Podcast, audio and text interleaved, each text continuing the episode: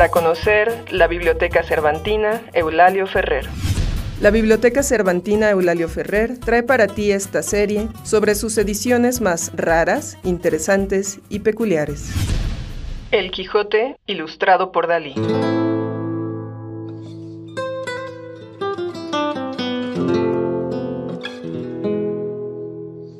Como podemos imaginar, El Quijote es una de las obras más ilustradas de la literatura española y universal. Esto se debe a la habilidad magistral de Cervantes para delinear personajes, paisajes y situaciones que pueden traducirse en imágenes concisas, de gran poder sugerente para los lectores y espectadores. Desde el mero principio, la novela fue pronto adaptada a la dimensión gráfica por su fuerza visual. Así, los primeros dibujos de Don Quijote y Sancho aparecieron en 1618 en una traducción publicada en París, Francia. De ahí en adelante, las representaciones gráficas se multiplicaron con sorprendente rapidez, al grado de que en la actualidad las siluetas de estos dos héroes cervantinos son inmediatamente reconocidas aún a la distancia. Sea que se encuentren en la portada de un libro, en una pintura, impresas en una playera o bajo la forma de un llavero.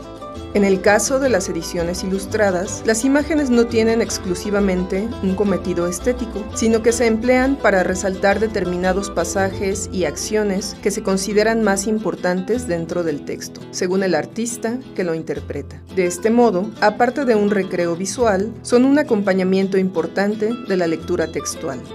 Entre las ilustraciones más famosas del caballero cervantino se encuentran, por supuesto, las de Gustave Doré o Pablo Picasso. Aunque los artistas que se han inspirado en la obra para crear su propia versión del Hidalgo manchego tiende casi al infinito, al grado de que el número de comentaristas prácticamente se iguala al de los ilustradores. En la edición que presentamos en esta ocasión, dos genios se combinan, el de Salvador Dalí y el de Miguel de Cervantes, para ofrecer un alucinante acompañamiento visual a la lectura del ingenioso hidalgo Don Quijote de la Mancha.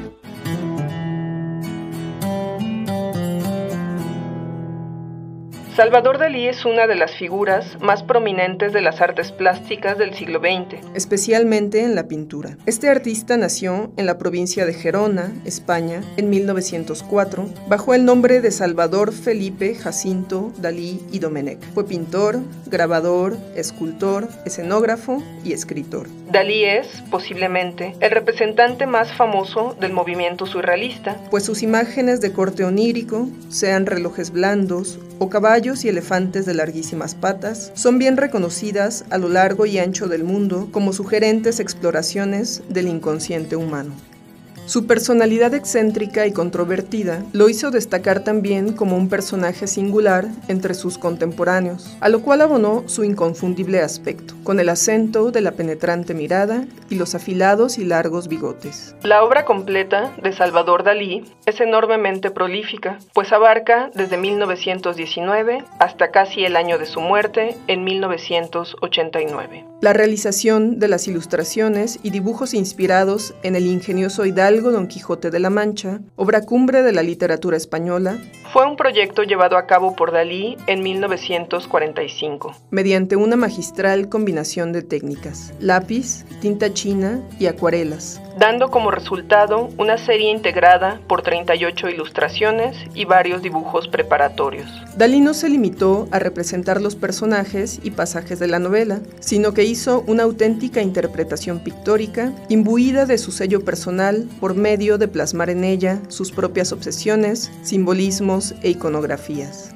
En primer lugar, su representación de Don Quijote refleja de manera bastante fiel la descripción hecha por Miguel de Cervantes. Se trata siempre de un caballero enjuto, delgadísimo y de gran altura, con barba y afilados bigotes, por lo que podemos asumir que hay también un cierto desdoblamiento o identificación del propio pintor con este personaje. Las imágenes de Don Quijote carecen a veces de rostro o están reducidas a formas anatómicas como el tronco o la cabeza. Estas a veces locura y a veces serenidad, aunque vemos al hidalgo casi siempre con una expresión triste y un semblante enfermo.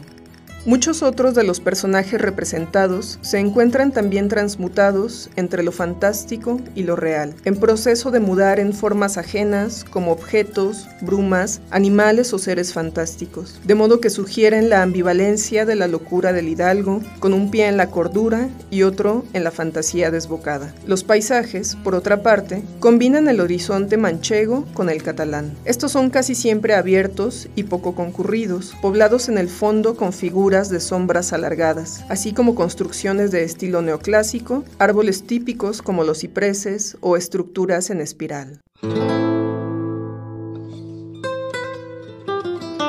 Al igual que otros ilustradores del Quijote, Dalí pintó varios pasajes reconocibles de la novela, como el de los molinos de viento o el encuentro de Don Quijote con la hermosa Dorotea, a la que su imaginación da la forma de infanta micomicona. Aparte de los personajes cervantinos, en algunas de estas ilustraciones, Dalí incluyó también elementos de su propio repertorio simbólico, como las ovejas, los elefantes o los huevos fritos, que refuerzan aún más el sello personal del pintor.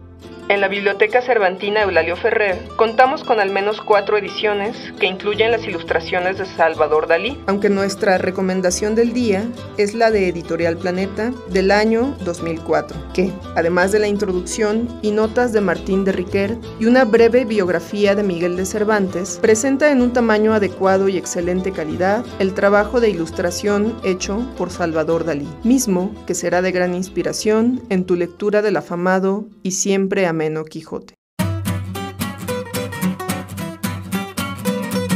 No dejes de escuchar nuestra siguiente misión para conocer más sobre Cervantes y la constelación de libros que habita nuestra biblioteca. La Biblioteca Cervantina Eulalio Ferrer, localizada en la ciudad de Guanajuato capital, es una biblioteca especializada en temática cervantina que cuenta con una vasta colección integrada por numerosas ediciones del Quijote, obra crítica, traducciones a más de 20 lenguas y un fondo antiguo. Te invitamos a visitarla en tu recorrido por el Centro Histórico de Guanajuato, es gratuita y abierta al público. ¿Quieres saber más?